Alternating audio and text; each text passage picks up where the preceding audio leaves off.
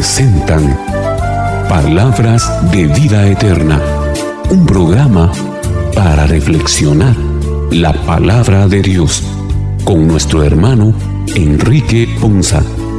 Señor, ¿a quién iremos?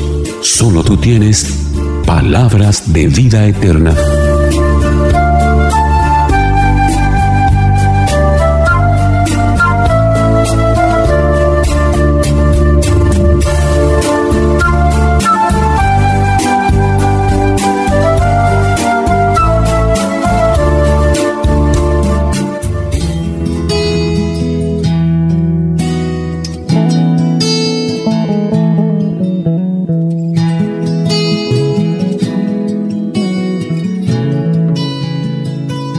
Que el Señor les bendiga hermanos, qué bendición y qué alegría para nosotros el día de hoy llegar una vez más hasta ustedes con este su programa Palabras de Vida Eterna. Este es un programa en el que Dios maravilloso y fiel siempre nos edifica, nos alimenta, nos llena de su amor y de su gracia y para nosotros en verdad es un verdadero motivo de alegría y de gratitud a Dios el privilegio de poder estar hoy acá compartiendo este espacio de reflexión en el que todos somos edificados a la luz de la palabra del Señor. Agradecemos a todos y cada uno de ustedes que nos acompañan un día más en este espacio de reflexión y esperamos de todo corazón que sea para todos de mucha bendición en sus vidas y familias. También agradecemos a Dios Padre porque nos permite este momento maravilloso y a cada uno de los hermanos que participan realizando estas reflexiones. Así que vamos a iniciar nuestro programa del día de hoy poniéndonos en las manos de Dios y para ello decimos en el nombre del Padre, del Hijo y del Espíritu Santo. Amén.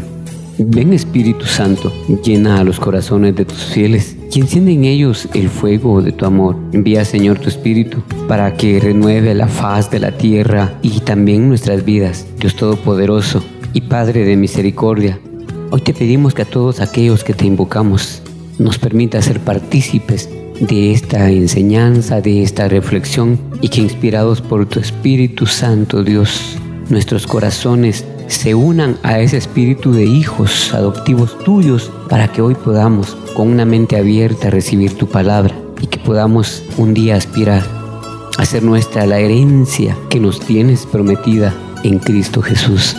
Permítenos, Señor, hoy recibir un anticipo de esa herencia, entendiendo los misterios del reino encerrados en tu palabra y también la revelación de vida que son para nosotros para bien vivir una vida que te agrade. Padre, gracias, pues todo esto te lo pedimos con todo el anhelo de nuestro corazón para que nos conformes como tierra fértil que reciba tu palabra y dé frutos abundantes. Pues te lo pedimos por Jesucristo nuestro Señor y por la humilde intercesión de nuestra Madre, la siempre Virgen María. Amén y amén. Hoy en torno de este programa y en torno de nuestras liturgias en todo el mundo nos reunimos porque tenemos fe, porque somos hijos de fe, que creemos en el proyecto de Dios que ha sido anunciado y realizado por Cristo Jesús el Señor, con su palabra y sus acciones. Hoy agradezcamos en la presencia del Espíritu de Dios que sale a encontrarnos en medio de nuestra comunidad, de nuestras parroquias, y que nos guía y acompaña en el camino del amor y la justicia. Por tal razón, hermanos, hoy debemos sentirnos alegres y celebrar estos momentos en los que Dios nos permite reflexionar en su palabra y como una familia de fe crecer a luz de esa palabra en amor, en hermandad y en caridad. Y sobre todo es bueno pensar que también es bueno que crezcamos en el amor por su reino, por su palabra, por su presencia en nuestras vidas y familias. Con ese anhelo en nuestros corazones, iniciemos hermanos nuestro programa del el día de hoy. La primera lectura tomada del primer libro de los reyes en el capítulo 19, los versículos 9 al 13, nos presentan la escena de Elías en el monte Oreb. Y esto nos viene a recordar que la presencia de Dios en la historia es habitualmente discreta, suave y casi imperceptible. Dios no es una fuerza impetuosa que se imponga al ser humano, sino más bien es un susurro, una voz que es necesario distinguir y acoger en el silencio. Escuchemos con atención la primera lectura. Lectura del primer libro de los reyes. Al llegar al monte de Dios, el Oreb, el profeta Elías entró en una cueva y permaneció allí. El Señor le dijo, Sal de la cueva y quédate en el monte para ver al Señor, porque el Señor va a pasar. Así lo hizo Elías, y al acercarse el Señor vino primero un viento huracanado que partía las montañas y resquebrajaba las rocas. Pero el Señor no estaba en el viento. Se produjo después un terremoto, pero el Señor no estaba en el terremoto. Luego vino un fuego, pero el Señor no estaba en el fuego. Después del fuego se escuchó el murmullo de una brisa suave. Al oírlo, Elías se cubrió el rostro con el manto y salió a la entrada de la cueva. Palabra de Dios, te alabamos Señor. Queridos hermanos, hoy el libro de los reyes nos presenta una lectura bastante interesante y creo yo que vale muchísimo la pena el poderla analizar. En primer lugar, pues nos recuerda algo que necesariamente nosotros debemos de reconsiderar en nuestro actuar, en nuestro proceso de crecimiento de fe. Vemos cómo eh, la palabra de Dios nos presenta al profeta Elías y que en este marco nos lo pone de tal manera que nosotros podemos pensar e imaginar que el profeta estaba en, una cueva, él estaba permaneciendo en ese momento ahí y de pronto recibe una orden o una instrucción del Señor y, aquí es donde tenemos que poner la primera atención nosotros y es que el Señor claramente le pide que salga de ahí y le da la instrucción de que se dirija al monte Oreb, que era un lugar en el cual el Señor iba a pasar. Y aquí viene la primera intervención que nosotros debemos hoy de prestarle muchísima atención. Y es que de verdad muchos de nosotros vivimos, vivimos encuevados en, en nuestra individualidad, vivimos encuevados en nuestro día a día y se nos olvida buscar esos lugares en los cuales podemos tener la oportunidad de un encuentro con el Señor, los momentos en los cuales a Él lo podemos sentir pasar junto a nosotros, poder estar en lugares en donde habita la presencia del Señor, en donde podemos sentirnos en ese remanso lleno de la presencia de Él.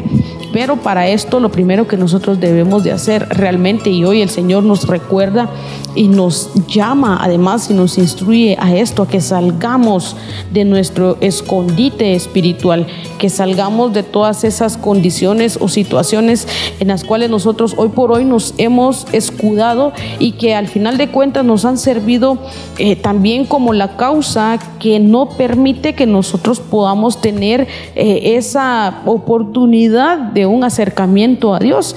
Al final de cuentas, cuando nosotros hemos decidido, decidido encerrarnos en nuestra propia burbuja, lo que estamos haciendo es que nos privamos a sí mismos de tener la dicha y esos grandes privilegios de poder tener encuentros eh, repentinos y encuentros constantes con la presencia del Señor.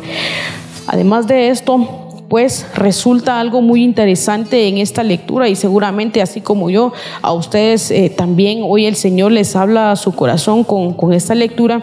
Y es que cuando nosotros terminamos de escuchar cómo el libro de los reyes nos presenta este momento en la vida del profeta Elías, da la impresión de lo que muchos de nosotros en alguna oportunidad o en muchas oportunidades de nuestra vida y de nuestro servicio al Señor hemos tenido la experiencia de vivir y que tal vez alguien hoy puede levantar su mano conmigo y decir, sí, yo me siento identificada y tal vez incluso he pensado lo, que voy a decir a continuación cuando Elías decide salir a buscar ese lugar en el cual él puede tener la posibilidad de tener encuentros con el Señor, resulta que pasan, eh, acá la palabra nos habla de tres eventos. El primero nos habla sobre un momento en el cual Elías pasa por un huracán. Luego tenemos un segundo momento en el cual la palabra del Señor nos dice que Elías vive un terremoto. En un tercer evento vemos cómo Elías tiene que pasar por un proceso en el cual es sometido o arriesgado al fuego. Y esto pareciera que fuera una de esas películas en donde se acaba y es el fin del mundo.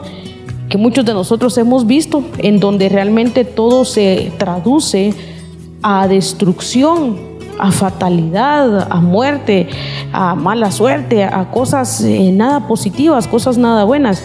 Y es que en la vida, hermanos, en la vida de fe, pareciera, pareciera que cuando más salimos a buscar al Señor, las cosas en la vida se nos ponen más complicadas. Pareciera ser que mientras tú más te quieres acercar al Señor, la vida te atropella peor. De verdad, esa es una impresión que muchos de nosotros quizás hemos tenido y es una, eh, un pensamiento que probablemente la mayoría, si no es que todos de nosotros hemos pensado en algún momento. Creer que mientras más nos acercamos al Señor, creer que mientras más lo buscamos, la vida nos patea más fuerte. Pero acá lo interesante es esto. Debemos nosotros de, ser hombres y mujeres de fe y aprender a diferenciar las cosas que vienen del Señor y las cosas que no vienen del Señor. Hay cosas que lamentablemente eh, no son nada agradables vivirlas. Hay procesos que ninguno de nosotros quisiéramos pasar. Pero no es que el Señor venga y nos haga pasar solo para ponernos a prueba, para ponernos eh, a ver eh, cómo nosotros actuamos o reaccionamos ante ellos. No, realmente no es así a veces sencillamente pues nos toca vivir eso, no porque el Señor nos lo mande, no porque estemos a prueba. Sencillamente pues a veces nos toca y, aquí es donde nosotros debemos de aprender a vivir y a confiar en fe en, estar con toda la certeza del mundo, sabiendo de que no importa qué tan complicado pueda ser algún momento que nos toque vivir a la par del Señor en el proceso de la búsqueda del Señor. No importa, debemos de estar nosotros confiados en que al final de todos esos procesos vamos a encontrar, así como el profeta Elías, también esa brisa suave esa brisa suave que nos recuerda el, susurro y el murmullo de la presencia y del amor de Dios manifestándose en nuestra vida. Y esto es más o menos como un dicho que muchos de nosotros hemos escuchado, que se suele decir que después de la tormenta viene la calma. Y esto también aplica hoy y el Señor nos lo recuerda muy amorosamente en este primer libro de la lectura que hoy nos presenta el, eh, Reyes, ¿verdad? El poder nosotros hoy recordar, de verdad, mis queridos hermanos, que a pesar de los procesos complicadísimos de la vida que nos puedan estar tocando vivir hoy por hoy, debemos de mantener en fe confiar en fe, caminar en fe y estar seguros que realmente vamos a llegar a ese momento en el cual podamos sentir la brisa del amor de Dios acariciándonos, la brisa suave de la presencia divina de Jesús en la cual Él se manifieste y nos recuerde que a pesar de los momentos complicados, Él ha permanecido siempre junto a nosotros. Y entonces cuando podamos descubrir eso y podamos eh, también tener esa experiencia y testificar sobre ello, vamos a tener la dicha de vivir este momento como lo vivió el profeta Elías, en el cual él al haber reconocido que esa brisa suave era realmente la presencia de Dios en su vida, él de verdad salió al encuentro de Jesús. Salió de la cueva, dice la palabra del Señor eh, en esta lectura. Cuando él escuchó esa brisa suave, dedujo y supo que ahí estaba realmente la presencia de Dios y entonces él salió. Y eso es lo que nosotros hoy también debemos de cuidarnos. Debemos de no tirar la toalla a pesar de los procesos complicados que podamos estar viviendo. Yo hoy los animo y el Señor nos exhorta hoy a no tirar la toalla, a no rendirnos, sino que a continuar, aunque sea dando pasos lentos, pero como dice el dicho, lento pero seguro, confiando en que vamos a llegar al momento en el cual vamos a sentir la presencia de Dios en nuestra vida y entonces vamos a salir con mayor gozo y con mayor alegría a su encuentro.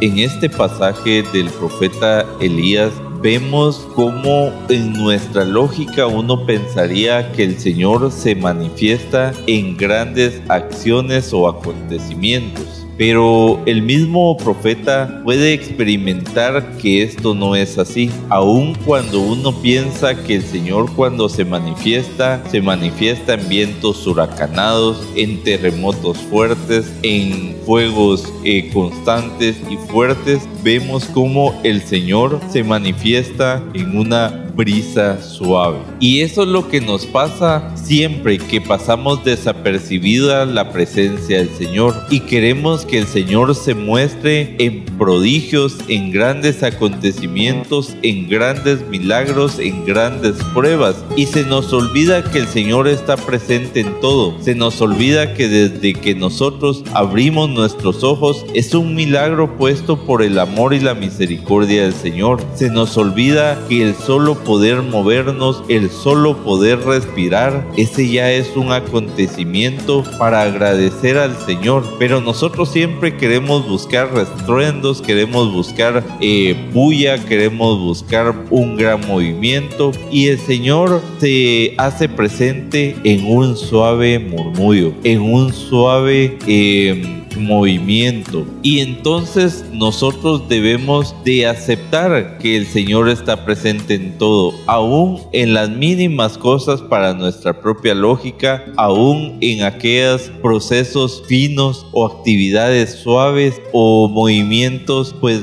de poca sensibilidad o sensación, ahí también está el Señor. Qué rico es cuando nosotros estamos en un campo verde y sentimos esa brisa suave que llega a nosotros, que podemos percibirla, mas no podemos verla. Es esa presencia del Señor que llega para nosotros, que llega para murmurarnos a nuestro interior y decirnos siempre cuánto nos ama. La verdad es que nosotros los seres humanos somos tan olvidadizos porque no nos recordamos de tantas promesas del Señor, de tantos milagros que el Señor ha obrado en nuestras vidas, de tantos prodigios que hemos visto palpablemente. Y cuando vienen aquellas dificultades, queremos que el Señor actúe, queremos que el Señor venga empestinamente y que se lleve todo nuestro dolor, que se lleve nuestras preocupaciones, que se lleve nuestra tristeza. Pero recordemos que el Señor llega nosotros en esa calidez, en esa sensación eh, tan suave que nos debe dar ese, eh, esa congratulación de que de verdad el Señor está dispuesto para recuperar nuestras vidas, para llevarnos a edificaciones, para llevarnos a grandes victorias.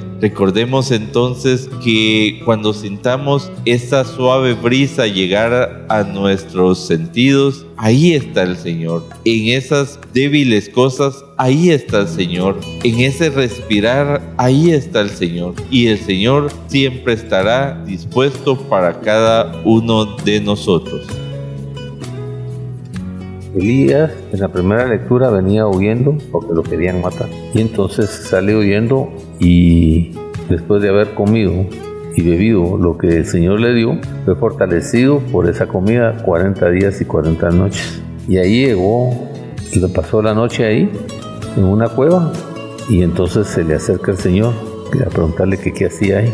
Y Elías le explica el amor que le tiene, le cuenta por qué está huyendo, y entonces le da una indicación al Señor.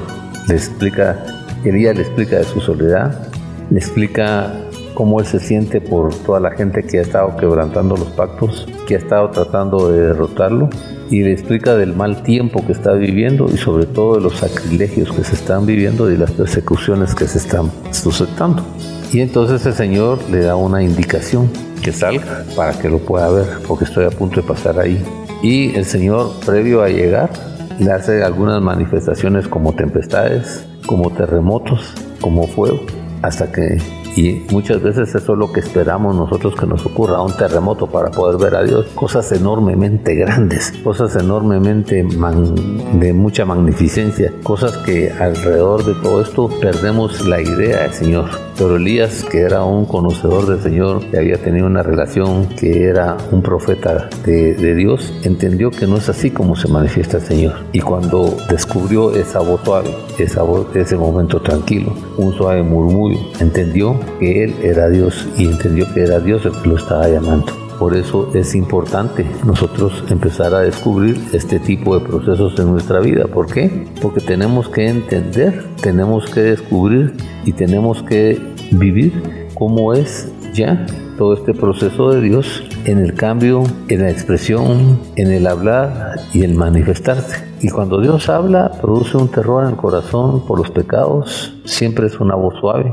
es majestuoso, una voz agradable y se puede sentir una divinidad, Y que el no entenderla a veces nosotros nos crea problemas porque queremos grandes señales, grandes magnificencias y Dios no se mueve así. Se mueve en paz, en tranquilidad y en reto. Y lo lindo es cómo sale Elías. Elías, a pesar de su preocupación, a pesar de las circunstancias, sale dándole una reverencia a Dios, esperando tener una comunicación con Él. Se tapa con el manto, ya su rostro se lo tapa y espera a Él postrado, espera esa voz de Dios poder hablar con Él, encontrarse con Él y vivir ese momento agradable e íntimo con Él. Esto es lo que nos invita el Señor en esta, en esta lectura. No importa cuál sea el momento que tú traigas, la circunstancia que tú traigas, la situación que tú traigas. Descansa, date un momento de tranquilidad, date un momento de paz. Y cuando veas ese momento de paz y ese murmullo que con el Señor te habla, ponte de rodillas delante de Él y empieza a escuchar el propósito con la reverencia, con el respeto y el valor que se merece Dios en el proceso de la transformación y de la gloria que Él te quiere otorgar. En el nombre de Jesús.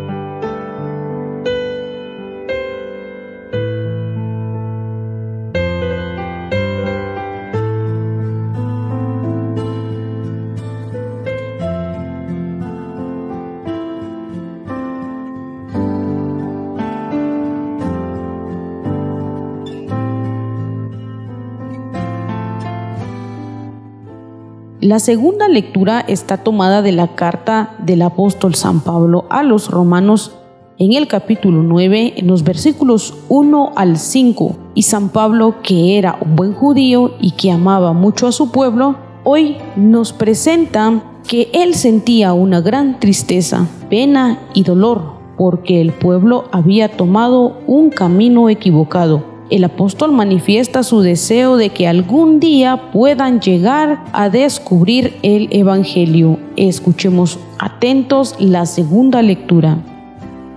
Lectura de la carta del apóstol San Pablo a los romanos. Hermanos, les hablo con toda verdad en Cristo no miento, mi conciencia me atestigua. Con la luz del Espíritu Santo que tengo una infinita tristeza y un dolor incesante tortura mi corazón. Hasta aceptaría verme separado de Cristo si esto fuera para bien de mis hermanos, los de mi raza y de mi sangre, los israelitas a quienes pertenecen la adopción filial la gloria, la alianza, la ley, el culto y las promesas. Ellos son descendientes de los patriarcas y de su raza, según la carne. Nació Cristo, el cual está por encima de todo y es Dios bendito por los siglos de los siglos. Amén. Palabra de Dios, te alabamos Señor. El apóstol San Pablo hoy en la carta, en este fragmento de la carta que nos presenta a los romanos, nos habla y nos da una enseñanza realmente muy interesante.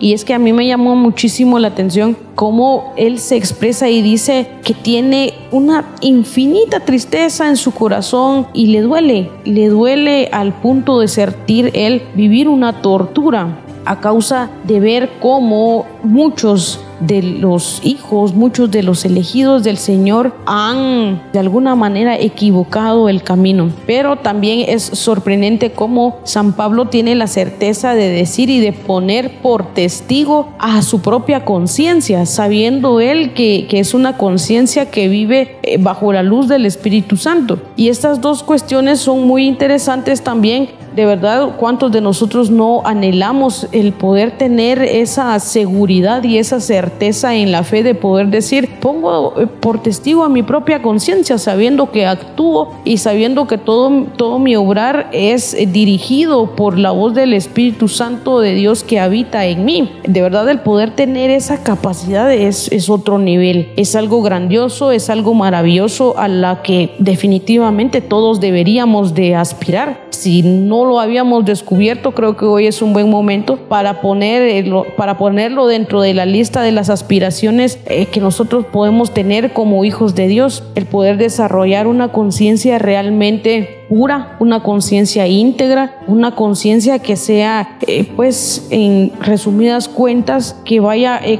coherente de la mano de, lo que a Dios le, le agrada, ¿verdad? Una conciencia coherente con un corazón agradable a Dios. Y en función de eso, entonces podemos entender por qué San Pablo sentía estas emociones en su corazón. Porque cuando nosotros realmente amamos a nuestro prójimo y vemos que se está equivocando, cuando nosotros vemos que está eh, haciendo cosas que, que sabemos que le va a causar un perjuicio, no solo moral, no solo material, sino sobre todo un perjuicio para lo que es su espiritualidad o, o su fe, pues sí, si a uno le importa esa persona, si a uno le importa ese prójimo y, siente algo de estima por ese prójimo, definitivamente sí, nos pega en el corazón, nos preocupa, nos angustia. Y esto es lo que hoy el, apóstol San Pablo nos quiere a nosotros eh, manifestar. ¿verdad? El poder evaluar también en qué condición estamos viviendo nosotros hoy. Vale la pena que podamos recapacitar y hacer una autoevaluación de cuál es el camino que hemos decidido tomar, porque ciertamente hemos sido elegidos y somos elegidos, pero el hecho de que seamos elegidos no significa que, que eso sea lo único que baste. No, Dios ya hizo su parte en el, en el proceso de darte el privilegio de ser elegido como un hijo de Él, pero para poder ser verdaderamente hijo hijos de Dios, nosotros también debemos de poner en práctica y debemos nosotros de ganarnos realmente ese título de hijos de Dios. Y aquí es donde entra en juego lo que hoy el apóstol San Pablo nos llama a reflexionar. Si de verdad nuestro modo de vida hoy por hoy es acorde a ese título que tenemos como hijos de Dios. Y si no, entonces es posible que hoy no estemos causando una tristeza o un dolor que torture el corazón de San Pablo. No, es algo mucho peor. Hoy nosotros, si estamos equivocados en nuestra vida, si hoy nosotros estamos equivocados en nuestro actuar, si hoy nosotros estamos equivocados en cómo estamos llevando nuestra fe, estamos causando, sí, una infinita tristeza y un dolor que tortura el corazón, pero del Señor y entonces cuando nosotros eh, caemos en cuenta de eso, eh, pues sí, da pena, o al menos a mí sí, sí, me da mucha pena, me da tristeza, me da incluso tal vez hasta vergüenza el poder hoy descubrir a la luz de la palabra de esto, el hecho de saber que le estoy causando una tristeza, que le estoy causando un dolor a esa persona que vino a este mundo para dar su vida, que se sacrificó, que me amó, que me ama, que me seguirá amando, a pesar de lo muy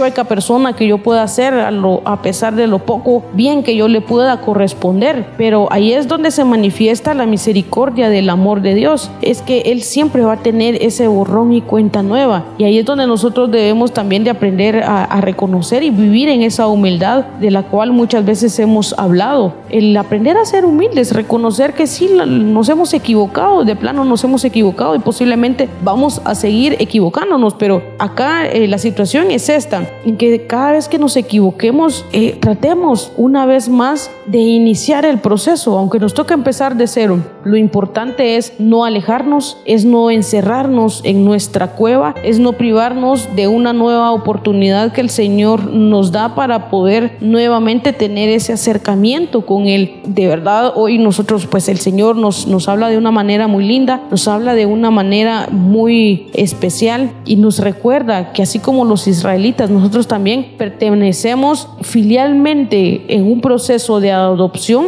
a esa gloria, a la alianza y, a todas las promesas que Dios quiere manifestar en nuestra vida. Entonces creo yo que estando esas cartas puestas sobre la mesa, vale la pena que nuevamente nosotros eh, nos pongamos manos a la obra, que nuevamente eh, volvamos a esforzarnos en seguir al Señor, en, encontrarlo de nuevo, si lo hemos perdido, si nos hemos descarriado del camino, si nos hemos alejado de Él, que no tengamos ningún miedo, sino por el contrario, nos sintamos con toda la confianza de volver a casa, de volver a buscarlo a Él, de volver a querer estar cerca de Él. Y estoy segura que si tenemos esa actitud, el Señor va a dejar y nos va a permitir encontrarlo una vez más o las veces que sean necesarias el, en volverlo a encontrar. El apóstol Pablo le habla a los romanos de un dolor y de una tristeza fuerte que hay en su corazón. ¿Cuántos de nosotros no hemos experimentado ese dolor agudo, esa tristeza en nuestra alma, esas preocupaciones y dificultades que nos rompen completamente? Y que muchas veces no son dolores directos sino indirectos, dolores y sufrimiento que están pasando nuestros seres queridos, y nosotros quisiéramos sacrificarnos para nosotros sentir ese dolor y que nuestros seres amados no sufrieran lo que están sufriendo. Lamentablemente se nos olvida que la presencia de Jesucristo en nuestras vidas es la que puede consolar y aliviar ese dolor. Que Cristo ha nacido, que Cristo ha venido al mundo, no para juzgar, sino al contrario, para darnos vida y vida en abundancia. Debemos nosotros de ser valientes y poder pasar ese sufrimiento, pasar las dificultades con la esperanza de que el Señor nos lleva a puerto seguro, con la esperanza de que Jesucristo está al tanto de nuestros dolores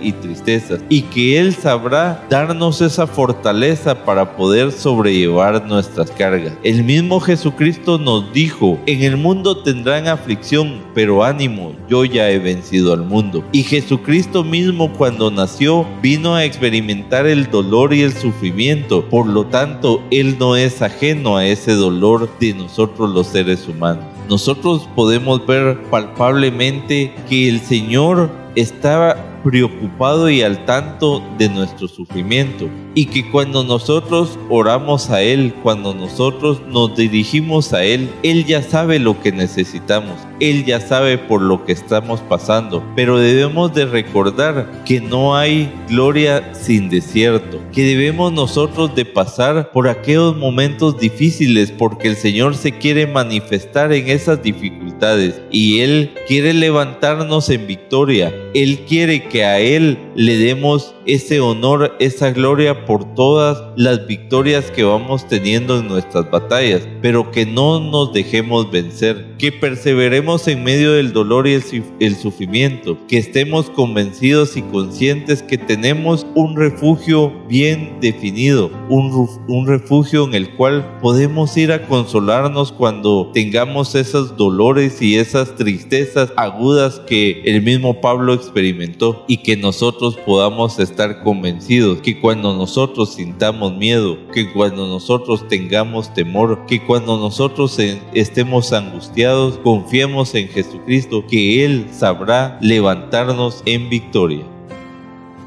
Pablo nos enseña algo que nosotros debemos de reflexionar en nuestra vida y tenemos que entrar a ver cómo obra Dios en nuestra vida cómo ha obrado Dios en nuestra vida, a pesar de nuestra conducta, nuestros comportamientos y nuestras actitudes hacia Él. Y cuando entramos en un estado de conciencia, en un análisis de conciencia, y vemos la veracidad de Dios con mi conducta, mi comportamiento y mi actitud, puedo descubrir que no hay un amor fraternal. Y que a pesar de tener ese tipo de conductas, ¿ya? El privilegio que tengo de la obra de Dios en mi vida es muy grande. Y el celo que Él tiene por quererme rescatar, liberar, perdonar y alcanzar es demasiado grande también. Y se nos olvidan los mandamientos, los dos mandamientos. Ama al Señor tu Dios con todo tu corazón, con toda tu mente y con todo tu ser y al prójimo como tú mismo. Y esto nos pasa por qué razón esa, e, e, esa conducta y por qué razón esa tristeza y por qué razón esa melancolía y por qué razón todos esos momentos emocionales negativos que tenemos simplemente porque de verdad no hemos creído que somos una que tenemos una adopción espiritual con el Señor. Y esa adopción espiritual no la hemos aprendido a vivir, no la hemos aprendido a entender y no la hemos aprendido a, a, caminar. ¿Por qué? Porque los pactos que hacemos con Dios, los tratos que hacemos con Dios, normalmente el, un alto porcentaje siempre los, los fallamos. Y entonces no hemos entendido de ver a Jesús como el Mesías, como el Cristo, como el Hijo de Dios, y no hemos entendido las grandes promesas que nos perdemos por no darle el valor, el respeto, la atención y la dirección que Él quiere que nosotros tengamos. Entonces no hemos visto a un Dios divino, sino que y no hemos entendido la, grandeza a Él en su encarnación y entonces no, no le hemos dado esa divinidad, no reconocemos esa divinidad grande en Él. Y al perder todo este proceso nosotros actuamos de una actuamos, nos comportamos y tenemos actitudes de una manera que de verdad dejan mucho que desear. Hoy el Señor nos llama a, una, a hacer un esfuerzo de revisar un poquito mi relación con el Señor, mi comportamiento con el Señor, mi ilusión, cuánto vale Él en mi vida, cuánto representa Él en mi vida, cuánto quiero caminar yo con Él en mi vida. Y en base a eso puedo hacer un alto, un mire y un oiga para retomar ciertos procesos eh, y empezar a cumplir algunos pactos, entender que soy, estoy adoptado espiritualmente, vivir y reconocer y entender las promesas que Él quiere cumplir en mi vida y entonces reconocerlo como Dios, como el Hijo de Dios, como el Mesías y como mi único Señor, Dios y Salvador. Y entonces toda esa divinidad reconocida voy a poder entender el corazón y la voluntad del Padre, entendiendo el proceso de la entrega de su Hijo Jesús hacia mí para que me salvara y poder vivir entonces ya como hijo adoptivo de Dios y teniendo esa adopción espiritual, vivir esa promesa del Espíritu de Dios en mi vida para poder ser llamado de verdad hijo de Dios y poder cumplir lo que dice la palabra, que solo los que tienen el Espíritu de Dios son de Cristo, de Cristo, no de Jesús, de Cristo, el Mesías, el Señor, el Dios y el Redentor en tu vida.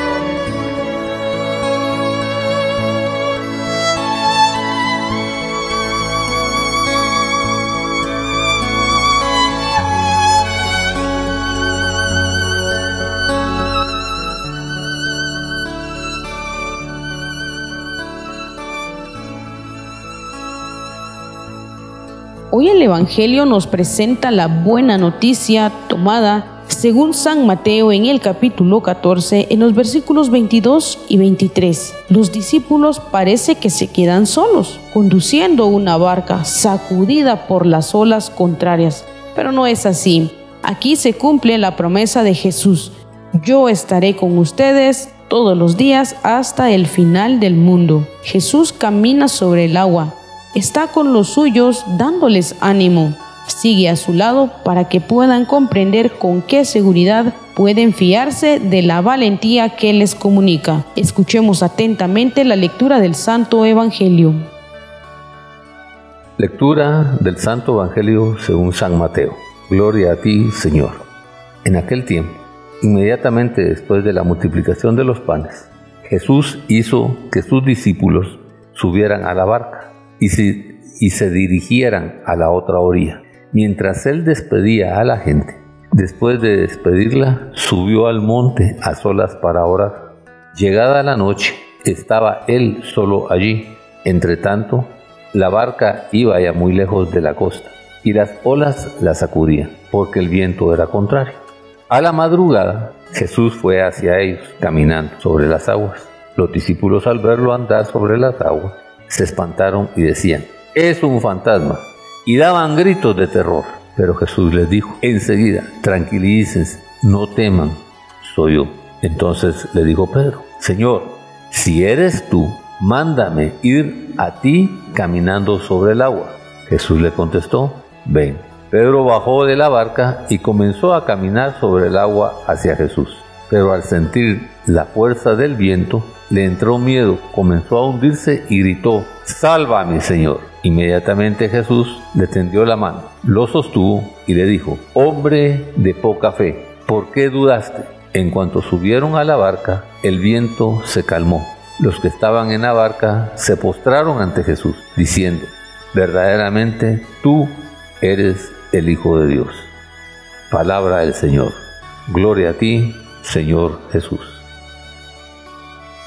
El Evangelio de este domingo nos presenta un pasaje en el cual los discípulos habían experimentado primeramente un milagro, la multiplicación de los panes y los peces. Luego el Señor los envía al otro lado del lago y ellos suben a la barca. En medio del, del agua, en medio del lago, ellos empiezan a sufrir los cambios climáticos y empiezan a ver cómo ya hay un viento fuerte, eh, la marea sube, las olas están bastante fuertes y empiezan a sentir ese temor. Como nos pasa a todos cuando aún ya hemos experimentado la gloria del Señor en los milagros que Él nos regala. También vienen a veces vientos fuertes, dificultades, eh, obstáculos en la vida, complicaciones, tristezas, dolor, enfermedades y eso nos hace temer. Y aun cuando ya estamos en ese proceso en medio de la tormenta, ahora a los discípulos se les aparece Jesucristo mismo caminando sobre las aguas y ellos piensan que es un fantasma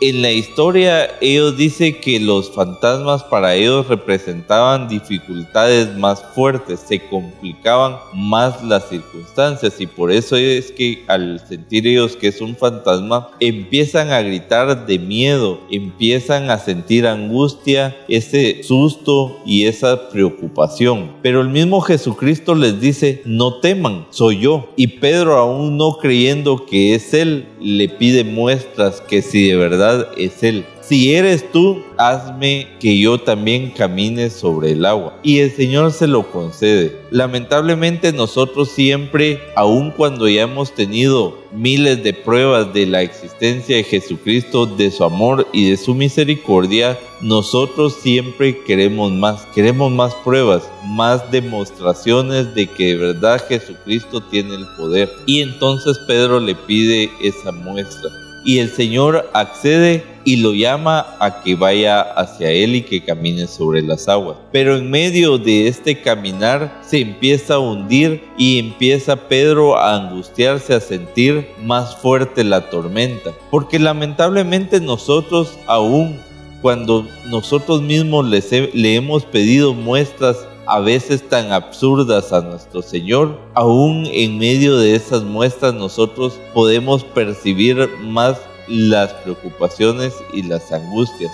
Y el miedo viene a nuestras vidas y entonces nos hace tener ese pánico. El mismo Pedro lo experimentó como lo hemos experimentado nosotros, pero Pedro, ¿qué hace en medio de esa dificultad?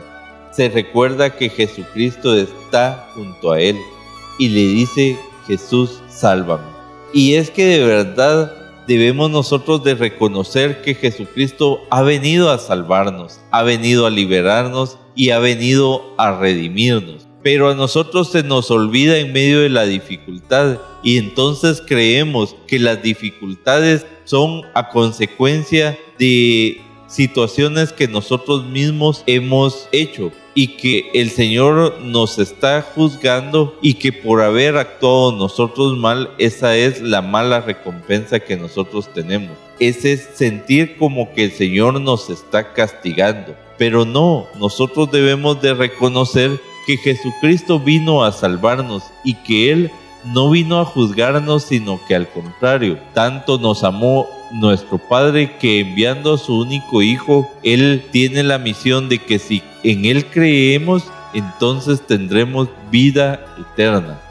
Por eso debemos de minimizar las cosas del mundo, aún el sufrimiento, porque no es más grande el dolor, la tristeza y la aflicción que el poder, el amor, la gloria y la misericordia de nuestro Señor. Y entonces debemos nosotros de experimentar que el Señor está al tanto de nuestras preocupaciones. Los mismos discípulos cuando ya pasó esta situación y Pedro pudo experimentar la mano poderosa del Señor que lo salvó, que lo levantó en victoria y que lo llevó hacia la barca, ellos empiezan a adorar al Señor y a reconocer que de verdad es el Hijo de Dios. Solo Él tiene el poder para lograr levantarnos en victoria. Solo Él tiene la gloria suficiente para poder desvanecer todas preocupaciones y aflicciones. Recordemos que en medio de la tormenta nosotros podemos experimentar la paz que sobrepasa todo entendimiento. Esa paz que quiere darnos el mismo Jesucristo a través de su luz y que nosotros no debemos de agobiarnos según los expertos en Biblia dice que en la Sagrada Escritura existen 365 veces la frase no temas, no te angusties, no sientas temor.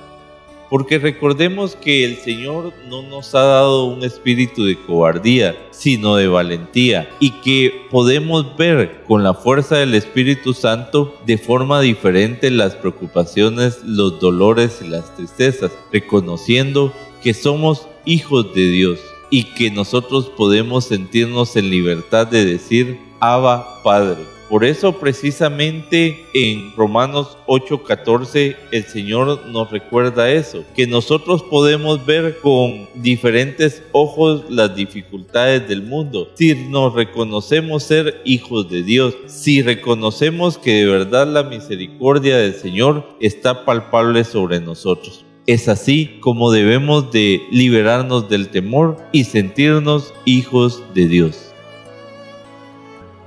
Queridos hermanos, el Evangelio de San Mateo nos presenta un fragmento bíblico que muchos de nosotros conocemos y es eh, aquel relato en el cual el Señor sale y, van los discípulos en la barca y pasan por una tormenta y tienen mucho miedo.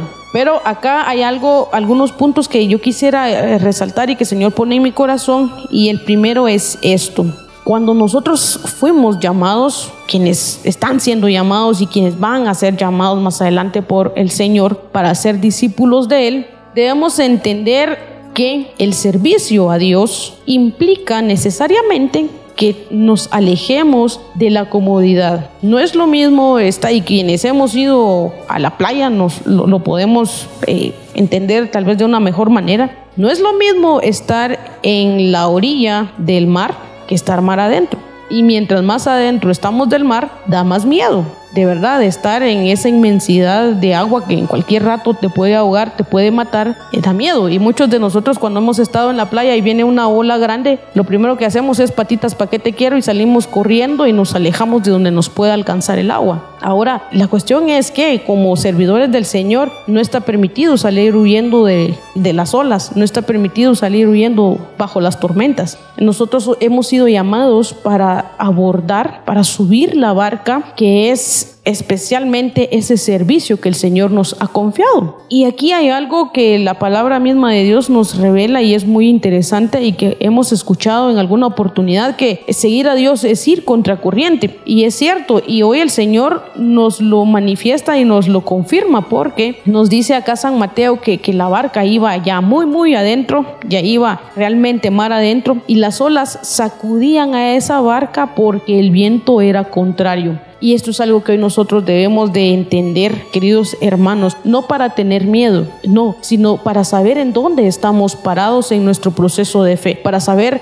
qué es lo que nos va a tocar enfrentar en nuestro proceso de fe. Y es que esa es una gran realidad, querido hermano. Mientras tú más te comprometas en tu servicio con el Señor, te va a tocar que ir cada vez más profundo te va a tocar que ir cada vez más en contra del sistema que este mundo nos quiere imponer, que es todo lo contrario a lo que Dios quiere que nosotros seamos, hagamos y enseñemos. Y, es por eso que cada vez nosotros sentimos que nos atacan más, es por eso que nosotros cada vez sentimos que la vida nos sacude más, es por eso que muchas veces nosotros sentimos que mientras más le servimos al Señor, más nos patea la vida, pero el Señor nos recuerda esto, es porque vamos en contra de la corriente. Y es difícil luchar contra todo eso, sí, es difícil, pero cuando recordamos que no estamos solos en esa barca, sino que el Señor siempre nos da ese acompañamiento, entonces podemos entender por qué es que a pesar de lo difícil que pueda estar el clima en el cual nosotros estemos sirviéndole al Señor, a pesar de eso, sorprendentemente por la obra que Él hace a través de nosotros,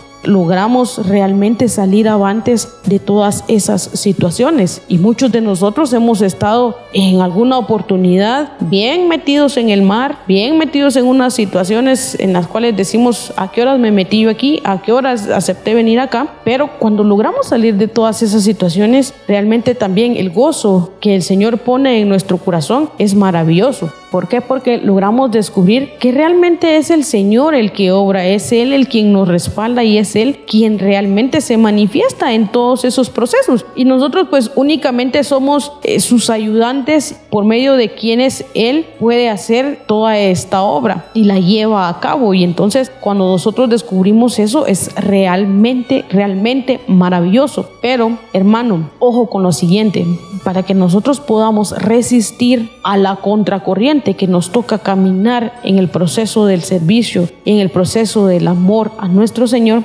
debemos de estar con nuestros oídos bien atentos a esto a que siempre, aún en la situación más difícil, aún, aún en la situación más turbia que puedas estar atravesando, el susurro de la voz del Señor para tu vida, para tu corazón, para tu mente y para tu alma es esta. Tranquilízate y no temas. Soy yo quien camina contigo. Y yo lo invito, querido hermano, a que cada vez que usted sienta que está perturbado en la vida, cada vez que usted sienta que ya no puede seguir más, cada vez que usted sienta que es mejor alejarse del Señor porque mientras más cerca de Él son más clavos, yo lo invito a que se diga a sí mismo y recuerde esto que hoy el Señor nos dice, tranquilízate y no temas, yo estoy contigo. Y de verdad es increíble el poder descubrir la paz que nos viene cuando creemos en esta promesa de fe. Cuando creemos y aceptamos y hacemos nuestra esa promesa de fe en nuestra vida. Es increíble cómo la paz del Señor que sobrepasa todo entendimiento nos calma y nos colma el corazón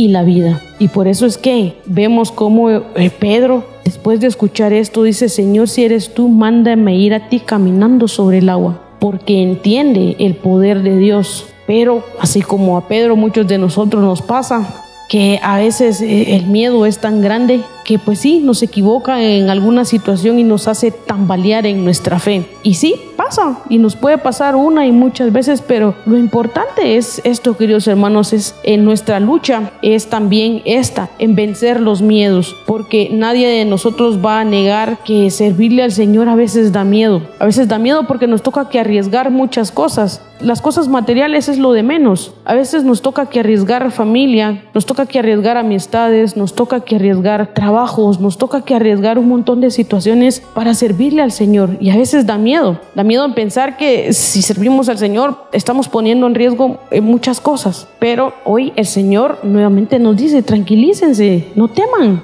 si soy yo quien los estoy enviando, no los voy a desamparar, no los voy a dejar solo, yo siempre les voy a proveer. Y esa es parte de la promesa que nosotros debemos de hacer de apropiarnos de esa promesa, de creerla realmente con todas nuestras fuerzas y con todo nuestro corazón. Porque cuando aprendemos y desarrollamos esa capacidad en nuestro corazón, entonces podemos, así como Pedro, a pesar de que nos estemos hundiendo, clamarle al Señor y decirle, Señor, sálvame. Pero cuando nuestra fe es muy débil, lo último que hacemos es pedirle al Señor que nos salve lo más fácil, y, yo sé que tal vez muchos de nosotros lo hemos, lo hemos hecho, que cuando sentimos que nos estamos hundiendo, lo que hacemos es reclamarle al Señor y empezamos a hacer una lista de cosas de mejor no hubiera, mejor no hubiera, mejor no hubiera, o en su efecto hacemos una lista de si hubiera, si hubiera, si hubiera y ponemos en duda nuestra fe. Pero hoy, hermanos, yo los invito de verdad a, que reflexionemos en esto, a que a pesar de que sentamos que la vida nos está hundiendo, aprendamos con toda la fe que tenemos en nuestro corazón a clamar al Señor y pedirle que nos salven y pedirle sobre todo que nos dé la fortaleza para hacer nuestra la promesa que Él nos dice, que Él nos tranquiliza, que no temamos sabiendo y confiando en que Él camina con nosotros. Y de esa manera, cualquier viento que quiera venir a nuestra vida, cualquier tormenta que quiera venir a nuestra vida, cualquier cosa que nos quiera mover el piso en la vida, no va a poder contra nosotros. Y siempre vamos a vivir en la paz y en la calma que solo viene del Señor. En este pasaje, Jesús juega varias funciones con nosotros. La primera es que Él quiere ser nuestra guía. La segunda, la importancia de las oraciones de Cristo. La tercera, la tercera, Cristo camina sobre las aguas y da un ejemplo de verdad de el reconocimiento de quién es Él, de cómo Él puede obrar, cómo Él puede apoyar y cómo Él puede desarrollar en la vida. Cuando Él despide a la gente después de la multiplicación de los panes, va en un momento de soledad en un devocional hacia su Padre, tiene ese momento de compañía con Él y despide a la gente. Después se va a orar con el Padre para dar gracias de lo que había hecho, de su manifestación, de su agrado, de sus resoluciones, de todo lo que pudo predicar, de todo lo que la gente estaba. Esa obra, el agradecimiento de la obra del Padre. Cuando Él se pone de pie, ya la barca estaba bastante lejos. Y entonces empiezan las tormentas. Y entonces la gente empieza a descubrir, a tener temor por la grandeza y los problemas de tormenta, los problemas de circunstancias difíciles que se iban a dar, pero Dios, pero Jesús no se queda en el pueblo, va al encuentro con ellos en medio de esa tormenta, en una posición difícil, en una posición imposible, realiza una presentación. Y cuando lo ven caminar en la distancia, todo el mundo entra en un pánico, todo el mundo entra en una situación difícil, en un momento de temor, en un momento de angustia, en un momento de soledad. Pero no han descubierto que Jesús viene caminando en medio de la tormenta, sobre las aguas, con viento en contra, a buscarlos a ellos y brindarles una ayuda. Los temores innecesarios en la relación con el Señor, a veces Dios nos quiere dar quietud. Y cuando lo ven caminando sobre el agua y piensan que es un fantasma y empiezan a gritar de miedo, ¿por qué? Porque la superstición, ¿por qué? Porque la soledad o la experiencia nos lleva a tener ese tipo de temores y angustias. Cristo los consuela y les dice, cálmense, soy yo. No tengan miedo, aquí estoy. Pero en esta parte es interesante ver la actitud de Pedro, porque Pedro le dice, si tú eres, entonces mándame que vaya sobre las aguas. Y el Señor le dice, ven. Yo me imagino a los demás discípulos de haber estado diciendo, uh, ya viste, ya te retó, bájate, ahora ve, y todo va a molestar. Pero Pedro cumplió su, su, su propuesta se bajó empezó a caminar sobre las aguas. Empezó a sustentar el Señor. Empezó a descubrir ese poder divino. Pero las situaciones externas y extremas lo hacen cambiar su mirada y entra en un temor innecesario y empieza a hundirse en la vida. Pero en esa, en esa angustia de hundirse por el viento y por ese temor innecesario y por la situación de falta de credibilidad, empieza a suplicar fervientemente, empieza a pedirle que lo ayude empieza a tener una prueba de fe verdadera. Y entonces le dice, Señor, sálvame. Y cuando Pedro dice, Señor, sálvame, que su nombre significa Dios te salva, y pronunció Jesús, Jesús, Jesús, dice que Jesús lo toma de la mano y sujetándolo, le dijo, hombre de poca fe, ¿por qué dudaste? Y esto es lo que a nosotros nos tiene que entrar en este proceso. Tenemos que entender que Él es un libertador, tenemos que entender que Él tiene el poder, si Él contra nosotros, si Él con nosotros, ¿quién contra nosotros? Para Él nada es imposible y todo lo puedo en Cristo que me fortalece. Lo que nos ha faltado es descubrir este poder. Y permitió esta experiencia grande a Pedro para que Pedro lo pudiera reconocer, lo pudiera entender, lo pudiera valorar, lo pudiera empezar a, adorar, pero sobre todo lo pudo empezar a confesar en la vida.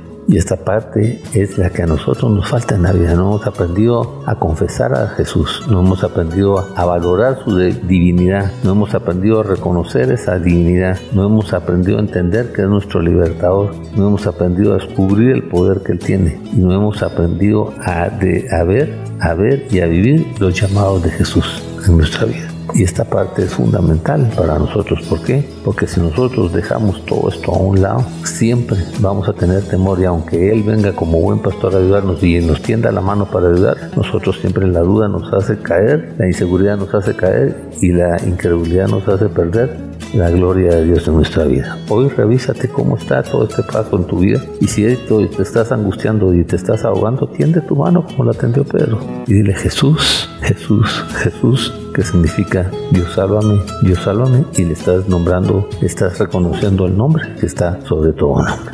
Que Dios te bendiga en el nombre de Jesús.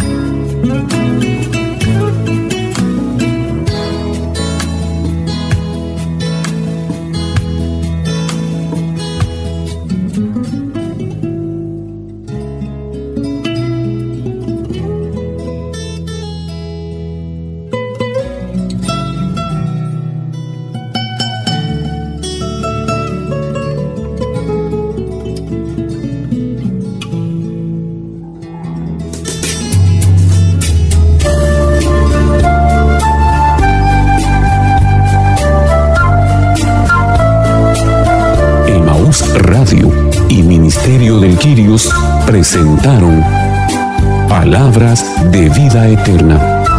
Un programa para reflexionar la palabra de Dios.